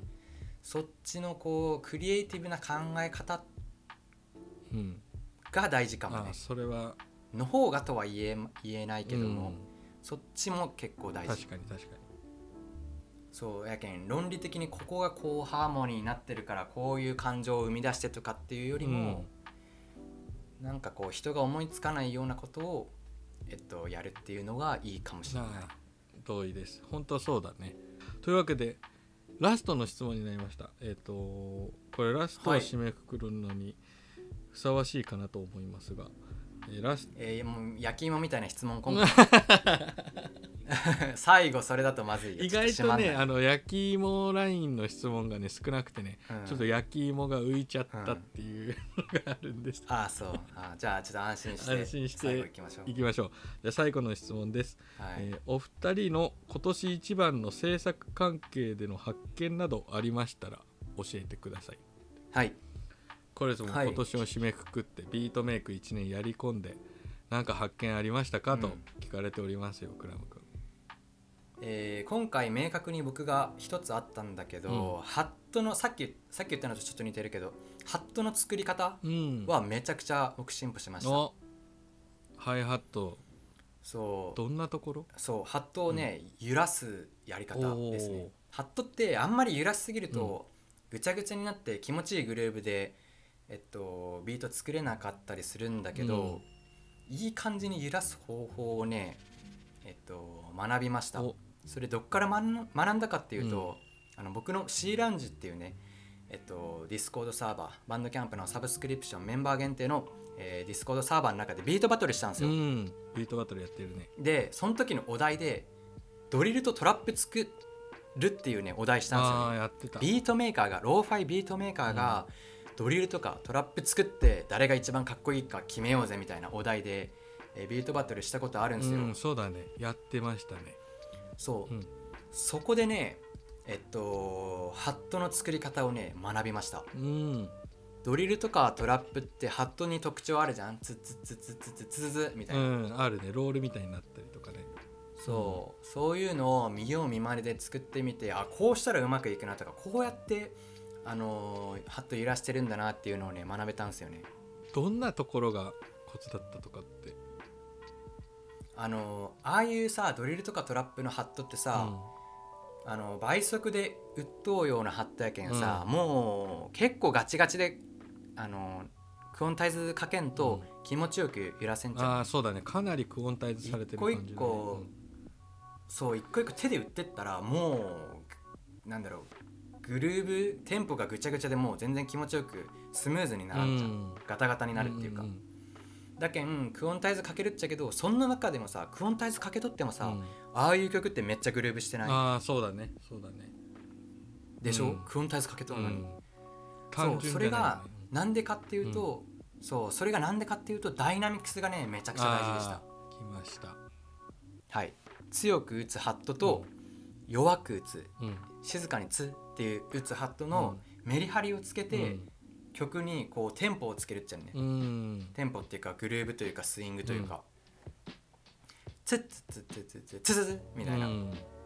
わかるこんな感じのメリハリをつけて、えっと、ハットを打つことによってクオンタイズしてるんだけどガチガチに、えークオンタイズしてるんだけど、んえっと、揺れてるように聞けるうん聞こえるっていうようなテクニックを学んであーそこから、あのーハットの作り方が上手になったなああと思いまいしいた。ねうんでそれそのテクニックをガチガチ使ってるのが今回の、えービートテープになりますなるねほどキルコードの中でもハットにねちょっと特に注目して、うんえっと、聞いてみてほしいかもしれない打ち込みで陥りやすいとこなんでなんだか曲がのっぺりしてるみたいなのってそのドラムの強うん弱とかそうだねやっぱ機械っぽくなるといそううかそうねそうだったりするからね結構そこがね、うんあの穴だったりするんですよね同じハイハットとかでもあの一つ一つ本当だったらあの音量だったり音程も違ってくる、ね違うよね打つ強さとか変わってきたりするからそねうそうそうそれがまあ機械で打ち込んでるから同じものが全く打ち込そうめちツゃうッツッツッツッツッツッツッツッってさ、その一定になっちそゃううよねそうそうそうでなんかそこが結構悩みでぶつかったりするとこだからそのケンちゃんが言ってるダイナミクスは本当に大事な部分ですねうんでそのダイナミクスを生かすためのミ生かすためのミキシングとかも超大あ事ーでやっぱりミキシングかえー僕たちってコンプ強くかけたがったりするけど迫力簡単に出せるけどねあーそうだね SP の404とかやったら、だけどやっぱそこはダイナミクスを生かすためにコンプかけるっちゃかけるんだけど、うんえっと薄くかけるとかにするっていうのもやっぱ一つコツとかだったりするね、そうね、うんうんあでも確かにその今回のキルコードで言ったらなんかいつもより音がクリアというかすごいこう各パートはっきりうんはっきりしてる、ねだんだんなんかクランプ君の音そういう風になってきてるなと思う、エンジェルエナジーあたりからうんすごくこうクリアうなんそうだね音像になってるなっていうのは感じるねうんやっぱコンプの調整なんだねえーコンプの書き方とか、えーなんかみ何テクニックのね、うん妙みたい妙だねそこはなのはやっぱ、うん、やっぱやり込んでって自分の好きなライ本当うンんみたいなの見つけるっていうのはあるかもね、いやー コンプ奥が深いわすごいこんなに深い深い、ねあれ変わはっていくもんなんだなって思いますねだってあれもう何年やりようよ同じこと、ね10年やっそうだよてねまだ全然使いこなせてないっていうねそれだけこう曲の表情をつけれるっていうのでコンプも面白いよねやっうんぱすごい、ねやり込み要素ですねえゲームで言うとすごいなるほど、うんいい発見がありましたね今年もはいなのであのー我ながらいいテーマでビートバトルやったなって思いまああした確かにビートバトルで成長できたっていうのではめちゃくちゃいいね、そうまあ僕のビートバトルのテーマがただお題ポンってあげてポンって曲作って終わりじゃなくて、うん参加したら成長するっていうのが裏テーマにあるんであみんなやったことないことを僕のん何無茶ぶりでやらされるってなるいほうどあのあれなんですーそよっかそっかでやったら意外となんか楽しいとかおこれ制作で使えるじゃないみたいな気づきを得られるみたいなのが裏テーマにあるんなるでほどぜひ、えー次回開催する時は参加してみてくださいあーいいですねはい来年もビートバトル期待しますうん開催しますはい、はおーいやった、まあ、最後、まあ、そのまたたびの方の、まあ、今年の発見なんですけど、はいはい今年最後の方にビビッときたのがあって、まあ、ちょっとこれねあの何とも形容しがたいんだけどそのうん常識を疑うっていう 言うと言葉にするとはい方法なんだけど、まあ、例えば、まあ、ビートメイクだったり作曲ってセオリーがあるでしょある程度。うん例えばドラムはこう打ちましょうとか、えーとうんまあ、上ネタはこう打ちましょうで例えばミキシングだったらドラムは真ん中、えー、とで帯域をかぶらないようにとかそういうセオリーがある程度あって音楽って成り立ってるんだけど一回ねそのん常識をね、完全に無視してみたんですよもううるせえっつってうんそしたらね新しい音が生まれることが分かりましたまあ新しいっていうか、んそうここがね、うんあのここからがビートメイク面白いなって思うんですけど具体的に、うんうんうんまあ、ちょっとあんまりね言いたくなかったんだけど言っちゃいます具体的にすあのそれ何したかっていうとキックってあるじゃんドラムの。あの、うんキックって、あの曲の成分で言ったら一番真ん中まあ音の根幹である部そう分だだねからうん真ん中で鳴らすものなんですがそのキックをね、うん完全に横に振るんですよ、もへうバチクソステレオに振っちゃうっていうでこえ曲ぼやけないんだこれをねやるとそう何が起こるかっていうと曲がぼやけるキックがぼやけるんあそうだよねそうそうそううんうんででもねそれがねいいんだよねあーなるほどねそうでこれをね良しとするかどうかっていうのがすごく難しいんだよねあーだから常識を疑うなんだそうそうなんですようんでいいいじゃんやこれがねなんでできたかっていうとまあいつもみたいにダラダラビートメイクしてたんですよそしたら、まああの本来だったらイメージャーってさまあいろいろあると思うけどマスターにいつも刺してたのねいつもイメージャーはマスターに刺して、うんそうだねでちょっとレンジを広げようみたいな、でその時ね何を思ってたか、うんキックに刺しちゃったね間違えてぴょんっつってああうわよくあるやそつじゃうんででそれにに気づかずにあんまり広がんねえなとか思っててうんんみたいなそしたらうそんのキックがさそのうん例えばモニタースピーカーで言ったらモニタースピーカーの外側から鳴ってるみたいなその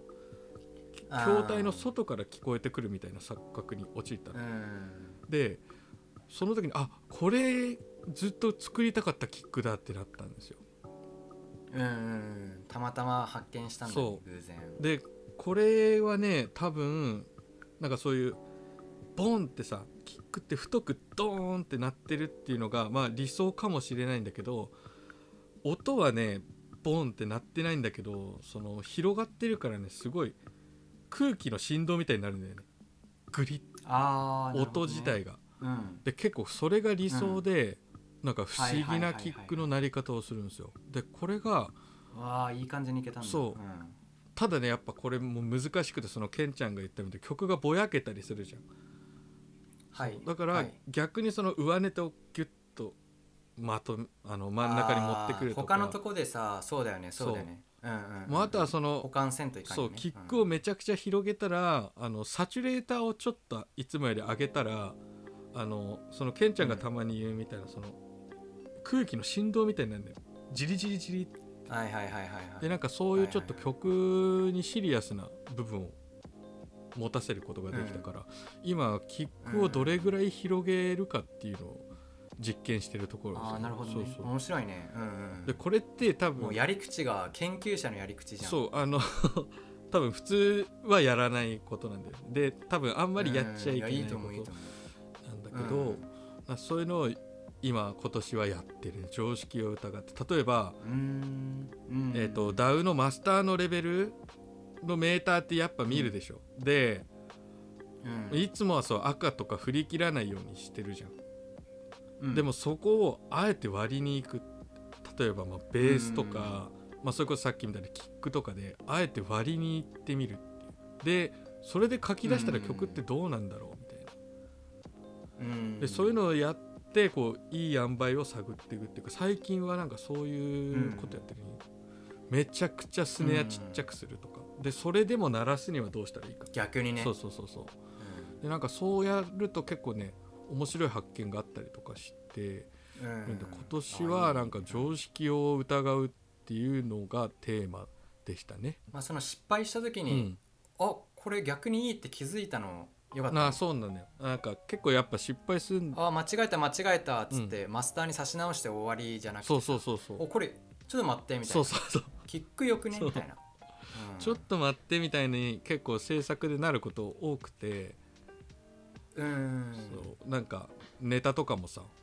ちょっと待ってももっとピッチ下げようとかなんかそうそれ結構ちょっと待ってが良かったりとかすることが多いんで、うんうんうんうんうんうん今年の結論は常識を疑うでしたもう型破りなことガンガンやっていこうかなと来年も思いますい、や素晴らしいものづくりする人はやっぱそういう精神必要だかうら、んみんながやってないことやんないと、そうねえーいいもの生まれないから、うんやっぱオリジナルな曲を作っていきたいなって常日頃思ってるのでうん、うんぜひなんかはいビートメイクにマンネリしてる方いたら常識を疑うっていうのを、まあ、今年の発見でしたということで、シェアさせていただきまはしいた、あえて変なことをやるのもあそうるです変なことやりました焼き芋はい食べてビートメイクとかねははい、いはいはいというわけで、えー、と全ての質問に回答させていただきましたこれにて大質問祭り閉会となります質問くださった皆様ありがとうございましたここまで長丁場、はい、ありがとうございます。聞いてくださった皆様もありがとうございましたえっ、とはい、ありがとうございます。はい今年のトークテープはこれで終わりになります